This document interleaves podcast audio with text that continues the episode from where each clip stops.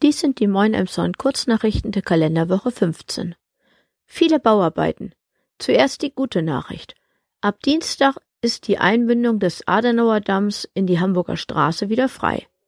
Nun folgt der nächste Bauabschnitt, die andere Seite der Kreuzung.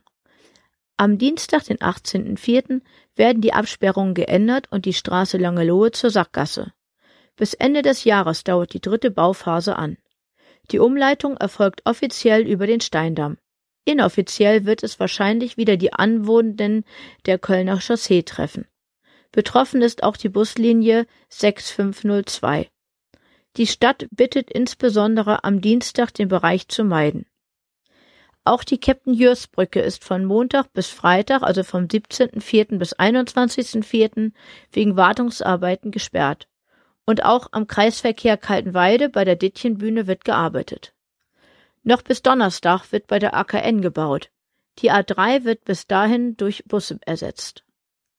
Die nächste Großbaustelle steht im Sommer an. Die Brücke über die Krückau am Mühlendamm muss saniert werden. Begonnen wird Ende Juni. Wir halten euch auf dem Laufenden. 500 Bäume für den Krückau-Park. Am gestrigen Samstag, den 15. April, haben der NABU Elmshorn, das Gartencenter Rostock und die Forstbaumschule Schrader im Krückau-Park 500 neue heimische Bäume gepflanzt. Im Februar letzten Jahres war dort eine 30 Meter hohe Pappel aufgrund eines Sturmes auf die Wittenberger Straße gekippt. Die Setzlinge samt Pflanzzubehör im Wert von 2400 Euro wurden durch eine Spendenaktion beim letzten Weihnachtsbaumverkauf vom Gartencenter Rostock und der Forstbaumschule Schrader gespendet. In den vergangenen Jahren gab es durch beide Unternehmen bereits Pflanzaktionen im Köln-Reisika Schulgarten und im Literwald. ADFC gibt Note 5. Vor allem die nicht sicheren Fahrradständer, in denen das Vorderrad geschoben wird, haben für Elmshorn ordentlich Punkte gekostet. Der ADFC zählt nur noch Stellplätze mit Bügeln, an denen der Rahmen des Rades angeschlossen werden kann. Rund die Hälfte der Abstellmöglichkeiten sind veraltet. Weitere 100 Stellplätze haben kein Dach. Positiv bewertet wurde die neue Abstellanlage am Bauerweg, unweit der AKN. Hier ist die Auslastung für die Stadt noch unbefriedigend. Insbesondere die Leihräder sorgten für 6.100 Euro Verlust. Die Stadt will die Nutzung deshalb einfacher machen und eventuell auch die Preise senken.